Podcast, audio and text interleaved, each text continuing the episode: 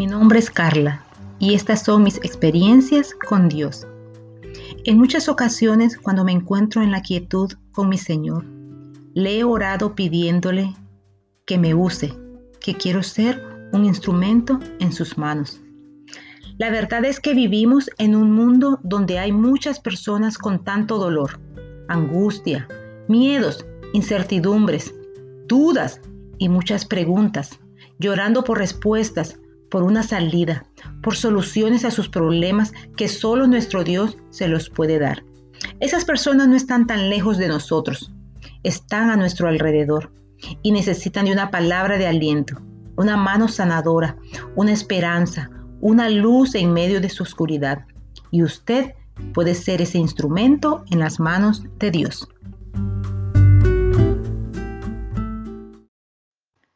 Los hijos de Dios estamos equipados con dones del Espíritu Santo, dones de Dios y dones de Cristo. Segunda de Corintios 5:20 dice que somos embajadores de Cristo aquí en la tierra. Dios quiere que seamos su voz, sus manos, sus pies. Voz para hablar un mensaje de esperanza, de su amor, gracia, favor, misericordia manos para imponerlas y orar por sanidad, pies para traerlos a la luz de su verdad. Aquí les comparto algunos pasos que Dios puso en mi corazón para que nos convirtamos en un instrumento altamente efectivo en las manos de Él para llevar su amor a la humanidad herida y abatida de estos tiempos. Número uno, quita tus ojos de ti misma, me dijo el Señor. Dios no nos puede usar si estamos enfocados en nuestros propios problemas. Quizás estás lidiando con algunas situaciones que aparentan ser montañas en tu vida. Pero si quitamos el enfoque en nosotros, notaremos que hay personas con dificultades mucho más grandes que las nuestras. Un truco del diablo es conseguir que te concentres en ti mismo, que te absorban tus propias necesidades y no puedas ver las necesidades de los que te rodean. El diablo no quiere que tú seas instrumento en las manos de Dios. Filipenses 2.4 dice, no mirando cada uno por lo suyo propio, sino cada cual también por lo de los otros. Dios quiere que nos enfoquemos en las necesidades de los demás, que seamos esa mano amiga que refleja a Jesús. La pregunta es, ¿estamos sembrando misericordia, compasión y bondad al que la necesita? Gálatas 6 dice, no os engañéis, Dios no puede ser burlado, pues todo lo que el hombre sembrare, eso también segará. Esta ley es para todos. ¿Dónde estamos sembrando? ¿Cómo estamos sembrando? ¿O solo estamos enfocados en nuestros propios problemas y necesidades? Deja que el Espíritu Santo te guíe la mirada para que puedas ver dónde están esas personas que necesitan de nuestra ayuda. Número dos, Evalúa el entorno espiritual que te rodea. Necesitamos evaluar las necesidades de los demás, en especial en el ámbito espiritual y sus niveles de receptividad y sensibilidad. Mateo 10, 16, Jesús nos dijo, sean astutos como la serpiente y manso como la paloma. Cuando se refiere a la astucia de la serpiente, se refiere a ser inteligentes, prudentes, perspicaz, reflexivo, cuidadosos, sensible. La serpiente también tiene cualidades dignas de imitar. Ella se mueve con cautela a la hora de cazar y es muy prudente para cuidarse de sus predadores. Nosotros tenemos que movernos cuidadosamente a la hora de obedecer a Dios, tenemos que aprender a mantenernos tranquilos, permanecer en silencio, mezclarnos con el entorno por un tiempo y evaluar la necesidad y condición espiritual de esa persona antes de actuar. Dejemos que el Espíritu Santo nos dé la visión y la sabiduría en lo que nos está pidiendo que hagamos para ayudar a esa persona. Y no ignoremos al Espíritu Santo cuando nos incita a que es tiempo de actuar.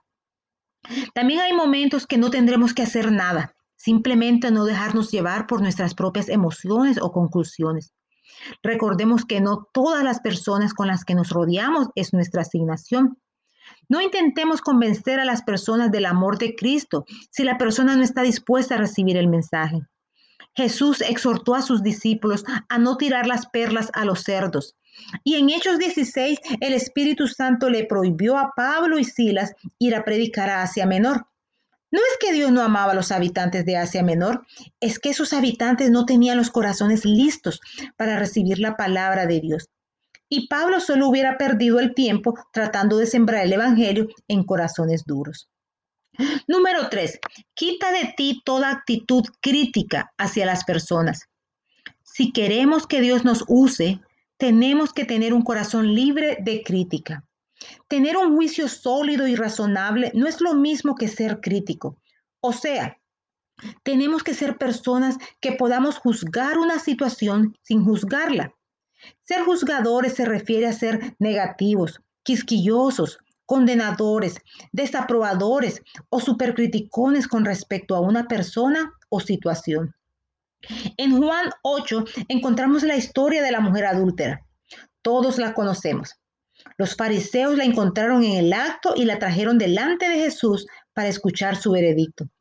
Pero en sus corazones ellos ya la habían juzgado, ya le habían dado la pena de muerte. Cada uno cargaba su piedra, listo para lanzarla a la voz del veredicto final.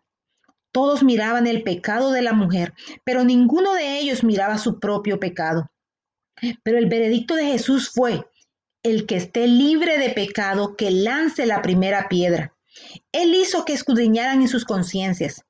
Jesús miró a la mujer con ojos de amor y siendo él el único sin pecado, le dijo, ni yo te condeno, ve y no peques más.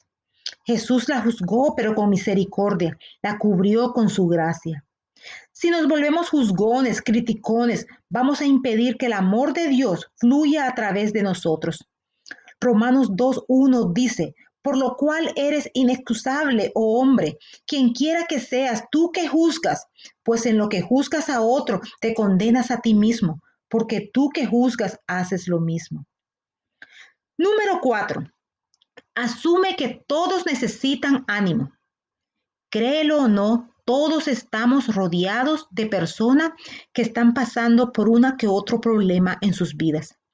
Puede ser en sus trabajos o en sus familias, en sus matrimonios o con sus hijos o alguna enfermedad, finanzas o alguna decisión difícil de tomar.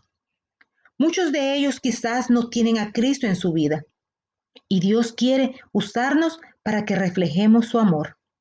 Romanos 14, 19 dice, por tanto, esforcémonos por promover todo lo que conduzca a la paz y a la mutua edificación.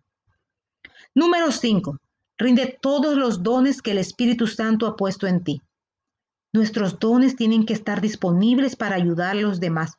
No podemos acapararlos para nosotros mismos. Primera de Pedro 4:10 dice, cada uno ponga al servicio de los demás el don que haya recibido, administrando fielmente la gracia de Dios en sus diversas formas. Si usted es un hijo de Dios, renovado y transformado, entonces usted ha recibido un sinnúmero de dones con un poder y tiene que ponerlos a disposición de los demás para edificarlos. Romanos 12 dice que todos tenemos diferentes dones en Primera de Corintios 12 nos habla de los diversos dones, pero el Espíritu es el mismo, de los diversos ministerios, pero el Señor es el mismo, y de los diversos dones operacionales de Dios, siendo el mismo Dios. Somos una vasija de barro, y lo que Dios pone en sus vasijas es para compartir. Mientras más compartes, más recibes. Dad por gracia lo que por gracia has recibido. Deja que tus dones fluyan de ti y comienza a bendecir a los demás. Número 6. No dejes que el miedo te detenga. En primera de Timoteos 1:7 dice que Dios no nos ha dado espíritu de temor, sino de poder, amor y dominio propio. El miedo es cobardía, timidez. Quita ese sentir de ti, porque no proviene de Dios. El Espíritu Santo vive dentro de ti y Él te ha de dar la inteligencia, la sabiduría para hacer lo que Dios quiere que tú hagas. Pero es necesario que tú despidas esa cobardía que habita en tu interior. Usa violentamente, con autoridad, el nombre de Jesús para reprender todo espíritu de miedo. Toma autoridad sobre la intimidación y dile a Dios para siempre. Tenemos que permitirle al Espíritu Santo que desarrolle un núcleo inquebrantable de la audacia del mismo Espíritu Santo en nuestro interior. Número 7. Recuerda que siempre estás en una asignación. Primera de Pedro 3:15. Más bien honren en sus corazones a Cristo como Señor. Estén siempre preparados para responder a todo el que les pida razón de la esperanza que hay en ustedes. Pero háganlo con gentileza y respeto, manteniendo la conciencia limpia para que los que hablan mal de la buena conducta de ustedes en Cristo se avergüencen de sus calumnias. Si es la voluntad de Dios, es preferible sufrir por hacer el bien que por hacer el mal. Hermanos, somos administradores de su gracia. Somos embajadores de Cristo aquí en la tierra. La asignación es permanente, en todo momento, sin descanso, manteniéndonos alerta para dar las buenas nuevas y mostrar las virtudes de Cristo.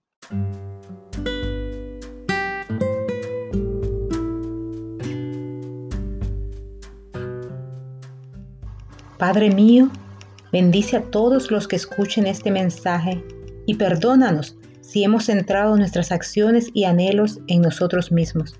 Te pido que nos ayudes a hacer tu voluntad, a poner la mano en el arado y la mirada en ti. Señor, al igual que el profeta Isaías, hoy te decimos, heme aquí. Anhelamos servirte. Queremos ser un instrumento en tus manos. Equípanos, transfórmanos y llena nuestras lámparas con aceite fresco cada día.